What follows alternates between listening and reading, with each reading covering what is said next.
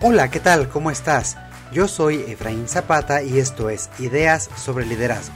Es el espacio donde juntos exploramos temas, herramientas y prácticas que te ayudarán a ser un mejor líder cada día y triunfar en tu vida personal y profesional. Bienvenido. Me da mucho gusto estar contigo el día de hoy. Seguramente recordarás que en charlas pasadas tú y yo platicábamos sobre la transformación de las organizaciones y algunos retos que dichos cambios representan para los líderes. Hoy quisiera platicar contigo sobre otra forma en la que hemos cambiado, no solo desde la perspectiva de la industria y las organizaciones, sino en la forma en que ha cambiado nuestras creencias, es decir, nuestra forma de pensar y de ver al mundo. Me gustaría que charláramos sobre dos paradigmas que han cambiado en las últimas décadas y que hoy debemos tener muy presentes, no solo para hacer conciencia sobre la evolución que hemos tenido en nuestras relaciones de trabajo, sino también para entender qué es lo que se espera de nosotros como líderes y cómo podemos ser más efectivos.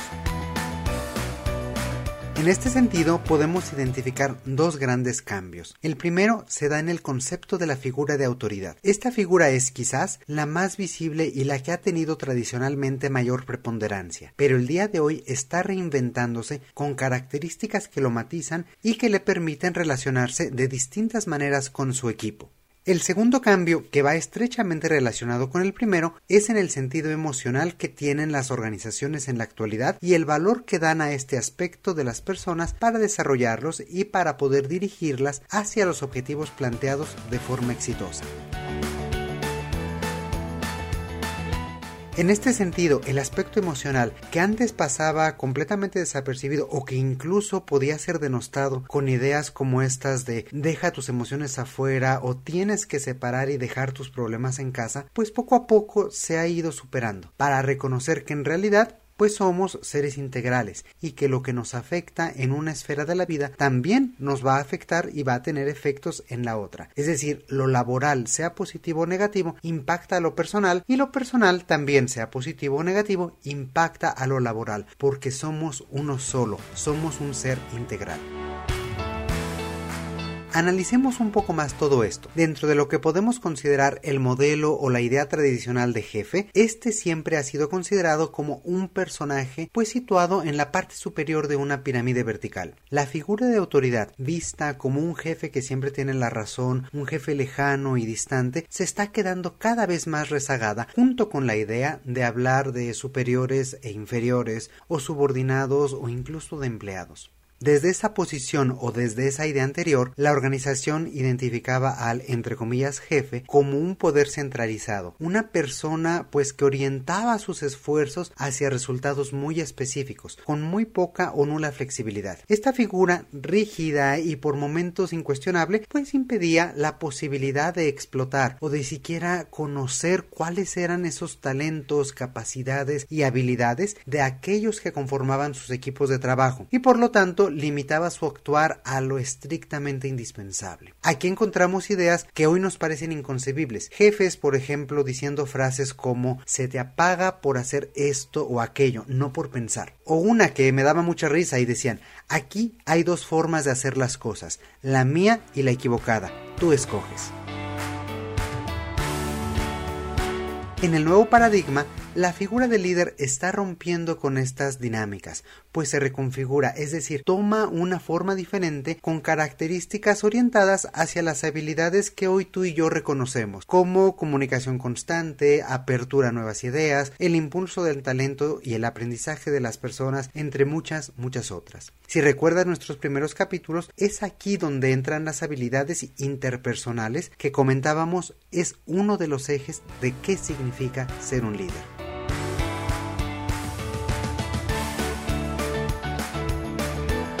La figura actual del líder reconoce que tiene responsabilidades, no solo hacia la organización y sus resultados, sino también, y más importante aún, hacia las personas de su equipo. Entonces se espera de él o de ella que aproveche y desarrolle las capacidades de los demás, que los oriente hacia el crecimiento y hacia la generación de valor para toda la organización. Para lograr esto, aprovecha la confianza y la comunicación, fomenta el diálogo y el intercambio de opiniones para crear recursos de crecimiento común, sin descalificar a nadie y escuchando, aun cuando no esté de acuerdo. Todo esto le permite jugar un papel importante en el desarrollo del potencial y de las habilidades, primero de las suyas, de las propias, pero también de los demás. Sabe también que a través de las personas las organizaciones encuentran su mayor fortaleza y que son ellas también quienes les permiten a él o a ella dar mejores y mayores resultados. Este líder entonces se nutre de su equipo tanto como los desarrolla y pues lejos de sentirse intimidado por el talento o las habilidades de los demás, los aprovecha para crecer junto con ellos. Si antes el jefe era esa persona que siempre tenía la razón y aquel que debía de ser la persona más inteligente de la sala de reuniones, el día de hoy un líder que no logra incorporar talento, inteligencia y experiencias superiores a la propia en su equipo está destinado al fracaso. El líder de hoy no tiene todas las respuestas ni lo sabe todo, pero tiene claro que las puede encontrar junto con su equipo y sus habilidades. Esto nos lleva al segundo cambio de conciencia del que hablaremos hoy, y este es el del trasfondo emocional en las relaciones de trabajo. Remontándonos nuevamente a una idea anterior de las organizaciones, hace décadas el aspecto emocional de los individuos no era un factor a tomar en cuenta, ni para el bienestar de los miembros de una organización, ni como un recurso para fortalecer al equipo. Desafortunadamente, en esta forma de pensar anterior y ya superada, el aspecto emocional de los individuos era dominado pues por la inseguridad y una constante presión por arrojar resultados predecibles so pena de sufrir repercusiones o incluso de ser despedido. Era otra vez la época del jefe. Y esto me hace recordar, hay una caricatura que tal vez tú hayas visto alguna vez, muestra justamente esto. Y se ve una pirámide en la que las personas que están más abajo son supervisadas por otras personas con un pequeño garrote, que a su vez son supervisadas por alguien con un garrote más grande. Y así van creciendo hasta llegar a la cima, en la que el jefe de jefes, el capataz mayor, tiene un mazo impresionante. Es decir, las personas en cada nivel responden al miedo que tienen del nivel superior y las consecuencias de no cumplir con sus expectativas. No hay espacio, por lo tanto, para pensar, para proponer o para encontrar la razón de ser de uno mismo y del trabajo que se está haciendo. En el nuevo panorama de las organizaciones se busca generar un clima de confianza total. Primero para desempeñar las labores, pero también para expresar ideas o perspectivas que puedan contribuir a la consolidación de todos los objetivos y el crecimiento organizacional sostenido. Y no creas, por favor, que se trata de romanticismos o de una sensibilidad exagerada. En esta nueva visión se valora el tema emocional como un recurso para crear un ambiente que se cimente en la confianza, en la libertad y en el crecimiento personal y de la organización. De esta forma podemos no solo encontrar nuestra pasión en lo que hacemos, sino que la organización crea mecanismos laborales que están basados en esta confianza, que la generan y que la fortalecen de forma continua. Y esto permite impulsar el talento y habilidades de todas las personas. Es aquí donde podemos comenzar a generar relaciones de verdadera sinergia y aprovechar al máximo el talento de todo el equipo. En pocas palabras, en un clima de confianza se encuentra la creatividad, se encuentra la innovación y la iniciativa para encontrar nuevas formas de hacer las cosas y ser más efectivos como individuos, como equipos y también como organizaciones, encontrando incluso nichos de mercados nuevos que podemos explotar y que podemos ver cómo los aprovechamos mejor.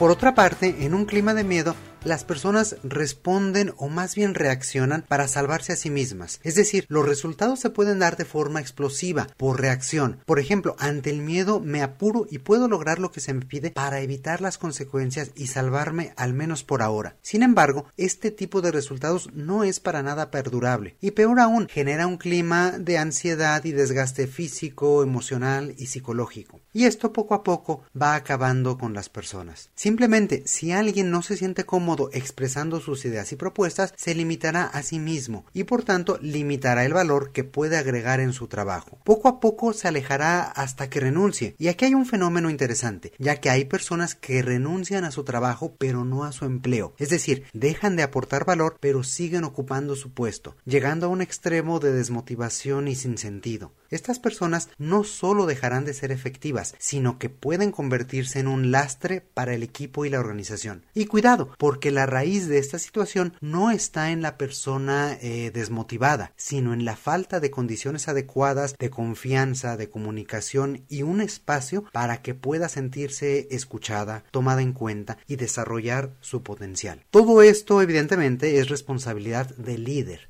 A esto los expertos lo llaman crear un espacio de seguridad psicológica. Si así lo quieres, coméntame por Twitter y podemos hacer todo un episodio al respecto. Volviendo al tema, el estilo absoluto del jefe que mandaba a través del miedo ya no es ni puede ser una práctica aceptable. Cobra entonces mayor peso la autonomía, la responsabilidad sobre todo lo que yo hago y la proactividad. De esta manera se presenta también un compromiso mayor basado en una convicción y no en la obligación aprensiva generada desde un orden pues inflexible. Al generar un espacio de confianza, integramos la perspectiva y las habilidades de los demás y podemos conectar con ellos eh, como personas a un nivel más humano. Se confirma entonces la diferencia. El jefe vence, el líder convence. Ojo, no porque sea persuasivo, sino porque genera y comparte esta convicción con los demás.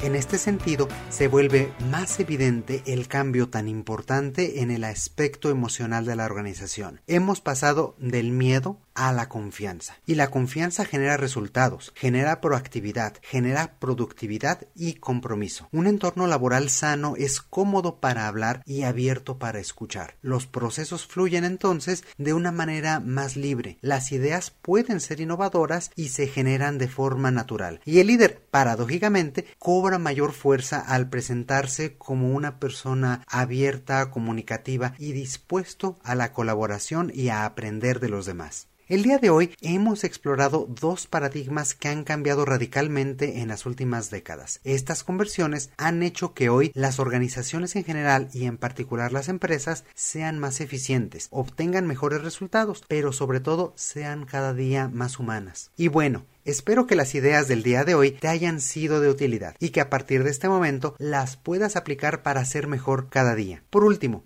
Recuerda que puedes encontrarnos en redes sociales como Ideas sobre Liderazgo. Estamos en Facebook, Twitter e Instagram. Y si quieres comentarme algo de forma directa, me puedes encontrar en Twitter como arroba EfraínZS.